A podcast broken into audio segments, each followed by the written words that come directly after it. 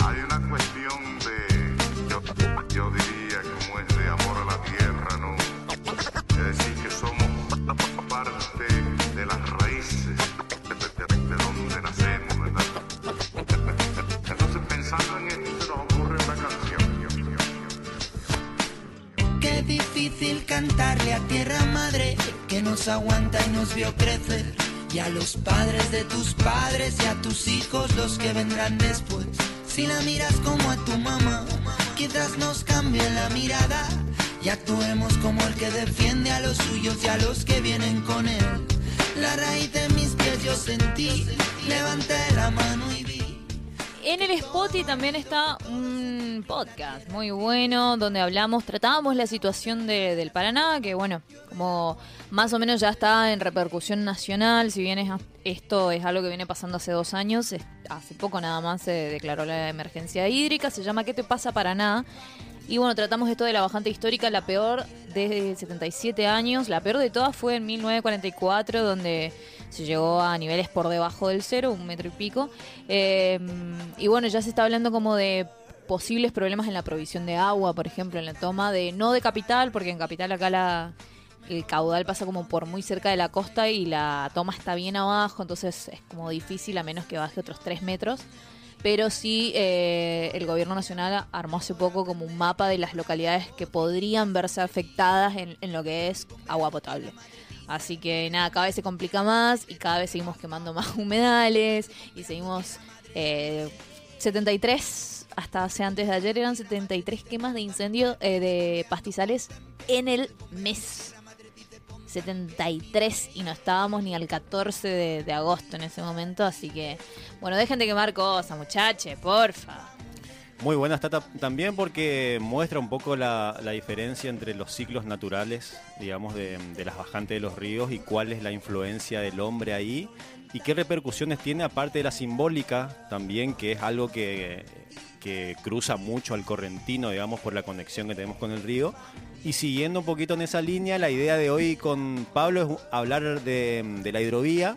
Y por eso ya está comunicado de- del otro lado Pablo Caló, guía de naturaleza en los esteros de Liberá, una de las personas que más sabes de medio ambiente acá en, en Corrientes. Bienvenido Pablo, ¿cómo escucharlo. estás?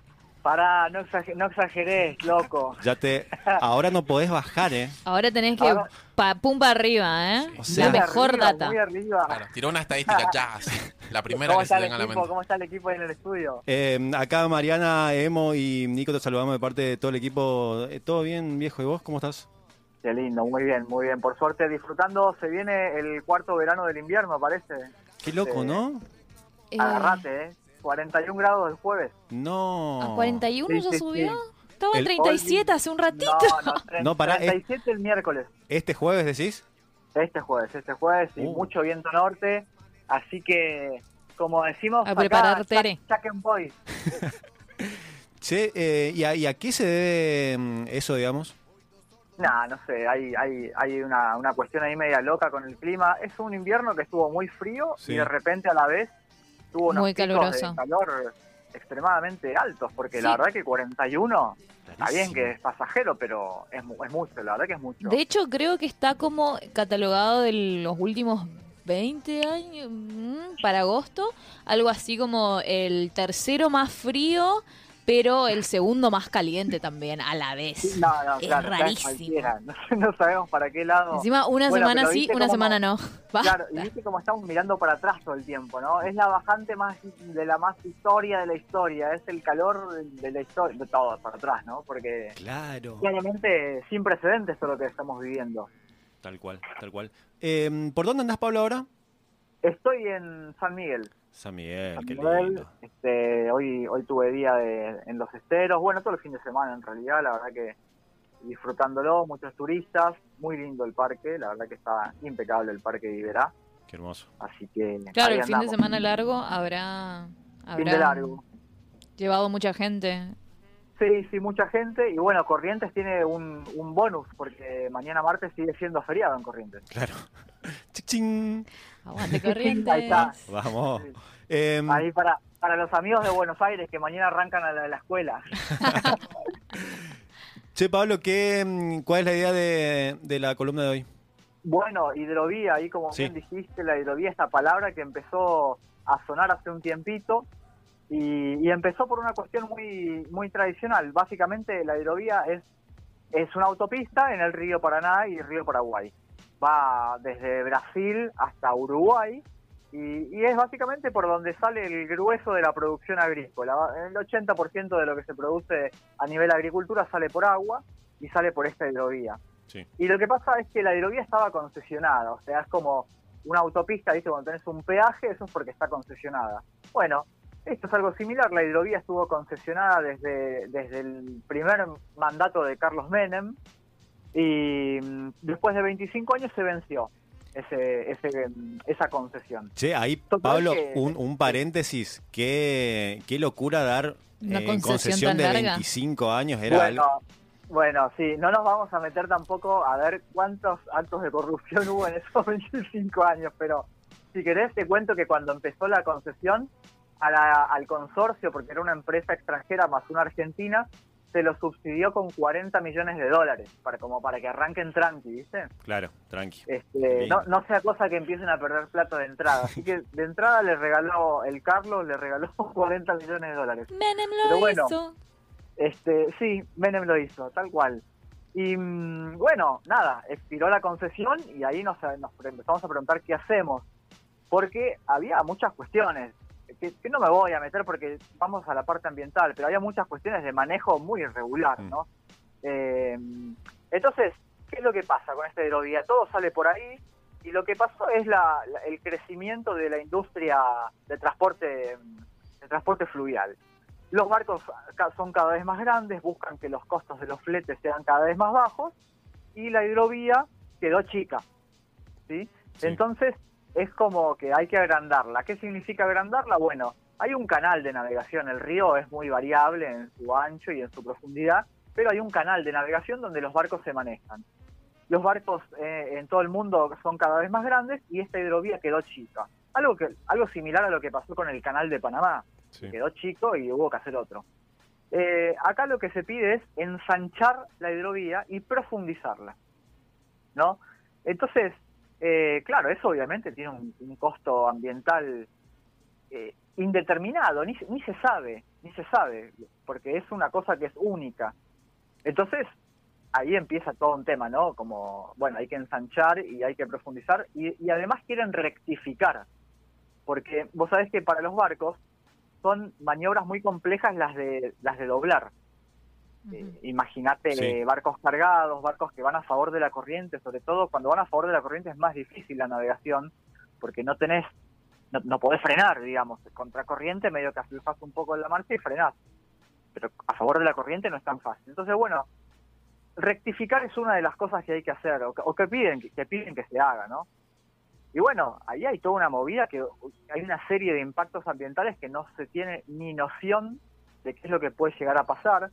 El río, el río es algo bastante complejo, tiene, tiene partes profundas, tiene partes poco profundas, tiene valles de inundación, tiene zonas de barrancas.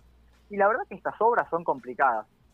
Momentáneamente, Perdón, momentáneamente, Pablo, el- te, sí, te consulto, ¿cómo es este- el procedimiento este que mm, de ensanchamiento? ¿Por qué produce, digamos, un daño ambiental? ¿Nos podés explicar un poco eso? Sí, mira, básicamente, para no enloquecernos, es cuando vos ensanchás algo, lo profundizás en el, río, le cambiás la, la velocidad de corriente del agua. La misma agua por un tubo más grande eh, pasa más lento y si el tubo más chico pasa más rápido. Y después de ahí en adelante empieza una serie de, de cosas encadenadas, porque si vos tenés el agua que va a mayor velocidad, arrastrás más arena, por ejemplo, o más tierra, porque, porque el agua tiene potencia para moverla si vos, si tu agua corre más despacio, todo decanta y, cambia de vuelta el, el, el, a ver, todo el desarrollo de esos sedimentos. Por ejemplo, hoy que el río está muy bajo, ¿no? El río está en un 40% de su caudal, lo hablamos la, la columna pasada. Y, y qué es lo que sucede? La, la velocidad de la corriente es una velocidad que está mucho más baja que lo normal. Entonces hoy el río, en nuestra zona, por ahí, por ahí quienes ve más al sur, no sabe, pero el río de, de Corrientes aguas arriba tiene un agua muy transparente y en este momento está mucho más transparente que lo normal porque la velocidad de corriente es baja y los sedimentos decantan y quedan en el fondo. Y todo esto tiene un impacto, digamos, no es, o sea, uno puede no entenderlos, puede no darse cuenta, pero todo tiene un impacto ambiental. Entonces, todo esto debe ser estudiado. Y, bueno, qué sé yo, siempre el problema es, no queremos ir en contra del desarrollo o de lo que se propone como desarrollo, sino que la verdad es que siempre tenemos problemitas nosotros para hacer controles ambientales o estudios de impacto ambiental. Siempre hay eh, algún camino más rápido de resolver la cosa que hacer un estudio realmente bueno. Y ahí radica nuestro problema, ¿viste? Somos así y nos cuesta, nos cuesta poner rigor a las cosas. Así que un poco lo que se plantea es esto. Está bueno, está bueno que hay muchas ONG involucradas. La verdad que hay un planteamiento eh, que se hizo en el cual muchas ONGs van a trabajar en conjunto para monitorear los estudios de impacto ambiental y para monitorear la obra si eventualmente se llega a hacer. Mirá, está bueno. Eso está bueno está porque bueno. lo que suele pasar en cuestiones ambientales es que dicen, no, sí, sí, sí, sí, hicimos un estudio ambiental, lo tenemos acá y esto es lo mejor. Eh, Sí. eh, no, no está bueno dragarlo si había otra solución más barata y más amigable para el ambiente. No, acá Sí. está nuestro estudio. Chau. No, no, y, y sabes que lo que pasa muchas veces se terminan haciendo audiencias públicas como para darle cierta participación al, al ciudadano, pero son audiencias consultivas. ¿Qué significa esta? Que solamente escuchan lo que Mm. piensa la gente, pero no toman una decisión. Claro. O sea, o la, o la, mm, la audiencia no, no toma la decisión. Simplemente hay una persona que escucha y después ve qué hace. Pero no está obligado Claro, a... es más como una decisión. pantalla. Claro. Bueno, Claro, sí, mira, mira que mucho pantalla. te escuchamos. Bueno, mira, te cuento, eh, la Fundación Cauce Ecológico, la Fundación Humedales Sin Fronteras, la Fundación Taller Ecologista, son todas cosas que la gente, si quiere, puede googlearlas y buscarlas, están muy metidos en tema y van a seguir de cerca todo el progreso. Pero más allá de esto, yo quiero hacer eh, otro abordaje del problema, porque todo eso que te dije es lo que es lo que está, digamos, y es lo que uno puede leer en el diario, pero hay un abordaje muy diferente, que es ¿Qué es lo que se transporta en la hidrovía? Se transporta eh, el 80% de la producción agrícola del país y además lo que se produce en Paraguay y además lo que se produce en Brasil. Entonces, cuando hablan de querer bajar los costos de flete a través de agrandar eh, los canales para que vengan barcos más grandes, en realidad lo que pasa es que bajan los costos de flete, pero en realidad es beneficiar en todo caso al fletero o al productor de- ¿Y qué es lo que sacan? Lo que sacan es un producto obtenido de un sistema de producción que, como siempre hablamos, es un sistema de producción que es obsoleto y que es netamente destructivo. Eh, es esto de, de- de destrozar ambientes, de desmontar para hacer una producción de soja. Entonces, en realidad yo creo que hay un trasfondo mucho más eh, filosófico ahí, que es decir, che, ¿estamos mejorando o nos están pidiendo para mejorar todo un sistema de traslado de cosas en realidad son cosas que nos están perjudicando. Claro. Eh, eh, entonces, ¿qué hacemos? ¿Viste? O sea, ¿qué hacemos? ¿Los ayudamos a que sigan mejorando sus costos para seguir compitiendo en el mundo y para seguir creciendo? ¿O, o pensamos, che, loco, o sea, hay que, yo te, yo te doy una mano, mejoramos la- la- el transporte, pero pero vos poné tu granito de arena y, y fíjate si podés producir sin tirar la Amazonas abajo. No sé. Eh, El entonces bendito equilibrio. y un poco, o sea, eh, cedamos todos, encontremos un punto medio y cedamos todos, porque porque todo tiene que ver, ¿viste? La verdad es que todo tiene que ver. Y este no es un este no es el abordaje que más se, que más se usa y a mí me parece interesante pensarlo por lo menos, ¿no? Sí, eh, sucede mucho en, en todo lo que es un- una cuestión de empresa, porque en realidad, ¿cuál es el beneficio para la persona que va a sufrir el cambio ambiental? O sea, todos los que vivimos acá vamos a sufrir cambios ambientales a raíz de cualquier Sí. tipo de modificación sobre artificial sobre el ambiente, pero en realidad ni siquiera me va a bajar los precios a mí de, de lo que quiera comprar y nada va a pasar en no, beneficio no. a esas personas que sufren después. No, y aparte uno buscando también se encuentra con que, bueno, la mayoría de los puertos, vos sabés que son privados, la gran mayoría de los puertos son privados. Entonces vos de repente tenés, ¿cómo haces para controlar un puerto desde el Estado si el puerto es privado? El barco viene por agua, cargan en un puerto que es privado, o sea que tenés que pedir permiso para entrar. O sea, no hay, no hay ningún tipo de control. Se habla de, de- de grandes evasiones impositivas en, el transporte fluvial. Entonces, to- todo es muy complejo, todo es muy complejo. A mí me parece que, como te digo, está bueno parar la pelota. Para hacer un, nada, te cuento cómo está la cosa ahora, no se volvió a licitar Mm. y el Estado tomó control de la hidrovía por un año. Eh, nada, como para parar un poco la pelota y, y bueno, obviamente que los sectores privados, como la mayoría de los puertos son privados, hay, hay cámaras de puertos privados, un montón de conglomerados y todos dicen lo mismo, no, no, queremos agrandar para mejorar el transporte y eso le va a beneficiar a la comunidad porque se va a poder, se va a poder transportar más y, lo, y, y todo el mismo verso de siempre, ¿no? Mm.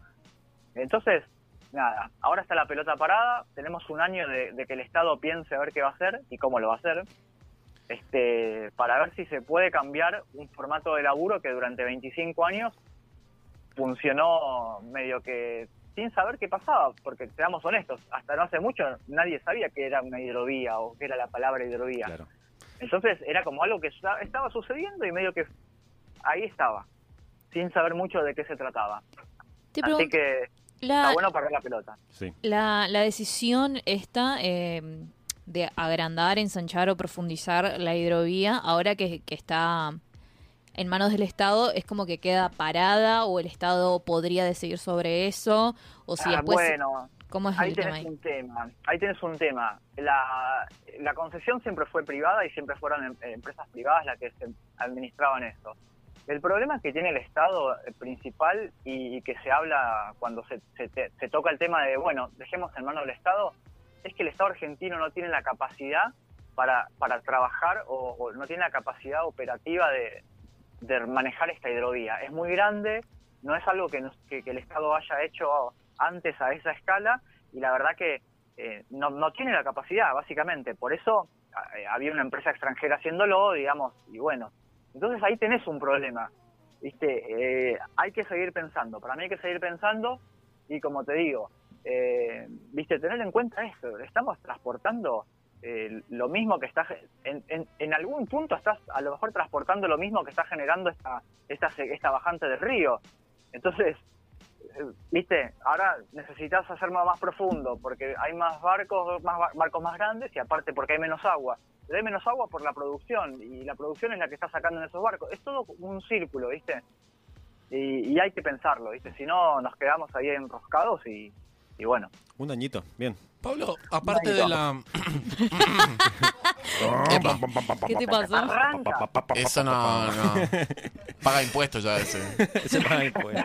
Em, Se viene de la Pablo, te quería consultar por el tema de, mencionabas eh, lo, lo que podría llegar a significar la modificación ¿no? de, de- de un escenario natural que es el, el río y la hidrovía. Eh, a nivel fauna, eh, para poder más o menos dimensionar qué, qué cómo le podría afectar eh, al, al- algo, algo que puedas mencionar al respecto Mira, de la... Claro, ahí, ahí está la, la gran dificultad de todo esto, porque primero son cosas que suceden abajo del agua, y ahí ya tenés un problema que porque vos no, vos no ves.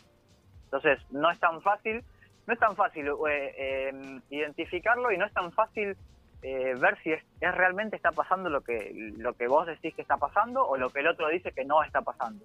Pero vos tenés muchos eh, muchos peces, si querés pongamos peces, que es lo que la gente más tiene asociada en, en Claro, su imaginario. Muchos peces dependen de, de la estructura del fondo. Hay peces que le gusta más la profundidad y peces que le gusta más lo playo. Entonces, si vos empezás a modificar esa relación, eh, estás, estás complicado. Y después no te- tenés otros problemas, porque vos tenés el río Paraná, es, es el- el- la arteria principal, pero vos tenés muchos tributarios. No sé, llámese el Bermejo, el, mismo río Paraguay. Entonces, cuando vos cambiás la velocidad del, del principal, también va, va a tener cierto efecto sobre esos tributarios que están cayendo a ese río Paraná. Entonces, eh, hay, un, los, hay, un, hay un estudio de, de po- posibles impactos ambientales que es muy completo dentro de lo que hay. Se puede, lo- el que le interese leerlo, no es tan largo, pero bueno, hay que, hay que sentarse en la página de Cauce Ecológico, que es cauceecológico.org, lo pueden ver. Y, y bueno, hablan de, potenciales problemas de todo tipo, o sea, podés perder el lecho de, de reproducción de una cantidad de especies y como te digo, eso no solo no lo ves, eh, sino que tenés que demostrarlo. La Argentina, aparte como país del tercer mundo, tiene un gran problema. Eh, a nosotros nos falta mucha investigación de base. ¿Qué significa la investigación de base? Vos no sabés exactamente lo que tenés abajo del agua. Con lo cual, si yo voy mañana y lo modifico, no, no estás seguro de con qué lo vas a tener que comparar para saber cu- en cuánto lo modificaste. Claro. ¿Me, me explico? Entonces, como vos no sabes lo que tenés con precisión, es, es muy difícil después la, la discusión, porque ya después te ganaron de mano, porque si algo se modificó y, y- y vos no tenés herramienta para decir, no, antes era de tal forma, porque en realidad nunca antes nadie lo había estudiado. Entonces, es, es un problema muy común eh, en nuestro país, digamos. Y bueno, por eso hay que estarle encima. A mí me, me da una mínima ilusión esto de que la, se hayan agrupado varias ONG para, para formar este comité evaluador. Incluso hay universidades, está- están bastante metidas la, la sociedad civil a través de dist- distintas organizaciones. Pero, como verás, como verás, no es un tema que salga en los diarios. Eh, entonces, eh, requiere que uno esté buscando, que esté pispeando ahí qué está pasando, ¿viste? Pero bueno, pasa con, normalmente pasa con, con la agenda ambiental, no, no sale en todos lados. Tal cual. Bueno, Pablo, muchas gracias por esto, pero eh, me deprimiste como siempre, entonces No, vamos no, a pero- requerir de tu palabra, de tu palabra Nos acostumbró al cierre del otro día, que Sí. fue como un... Un- decime que tenés una palabra para hacerme olvidar que nuestros Bueno, bueno. políticos no vas a vivir, arruinan- no vas a vivir el calentamiento global. Eso te va a decir. Por favor, mirá, mirá, mirá. Bueno, bueno, está bien. Lo que pasa es que eh, seguimos hablando del río, entonces yo pensé eh, el- en decir, en seguir en, en el ámbito acuático y en este caso, eh, vos sabés que hay un hay un pez que es muy conocido, que incluso eh, tiene tiene películas dedicadas a él, que es la piraña. Eh, acá, por ahí en Corrientes, localmente, solemos oír más la palabra palometa, Sí. pero nos referimos a la, pira- a la piraña. Y bueno, vos sabés que la piraña es una palabra de, de origen netamente guaranítico y que cualquiera la puede usar, seguramente la, la usa cualquiera en Buenos Aires, en cualquier otra provincia, porque, porque es muy común, pero eh, es una conjunción de dos palabras del guaraní. Pirá, por un lado, que significa pez, y añá, que es la representación del diablo. Entonces, Nice. eh, piraña es la conjunción de esas dos palabras, que es como pez del diablo, pez del demonio vendría a ser. Y bueno, bien feito es ahí con toda su dentadura Sí, y, no es feo, eh. y guarda cuando te metes en la laguna en verano, ¿viste? Así que, Chau tu dedo. arriba la piraña. Eh, muchas gracias, Pablo. Toda eh, esta sección va a quedar nuevamente en el Spotify. Y mm, muchas gracias, viejo, por, por toda la data. No, de nada, de nada, agradecerles a ustedes. Y la otra vez me olvidé, pero para la audiencia que sepa que tanto por, por reclamos, insultos o sugerencias, arroba Pablo del Frasco me encuentran Hermoso. en Instagram y Poniendo la cara, nada, poniendo la cara. que, ve- que, que vengan de alguno que les respondo. No, no. Pero ¿viste? por ahí alguno quiere, quiere saber algo eh, o dice, mi papá tiene un barco y no pasa por el río. lo, lo atendemos ahí por Instagram. Así que, nada, nos... nos Hacé más chico tu barco, pa. próxima y- y bueno. Es Bueno, popular, chicos. achica tu pescado, achica tu barco. ¿eh? Un abrazo Claro. grande, Pablo. Claro, claro. Y bueno, chicos, muy, muy amables ustedes y estamos en contacto. Seguimos en contacto. Abrazo grande. Abrazo. Bombeando, ponte en pie, bombeando tierra madre dice ponte en pie, mi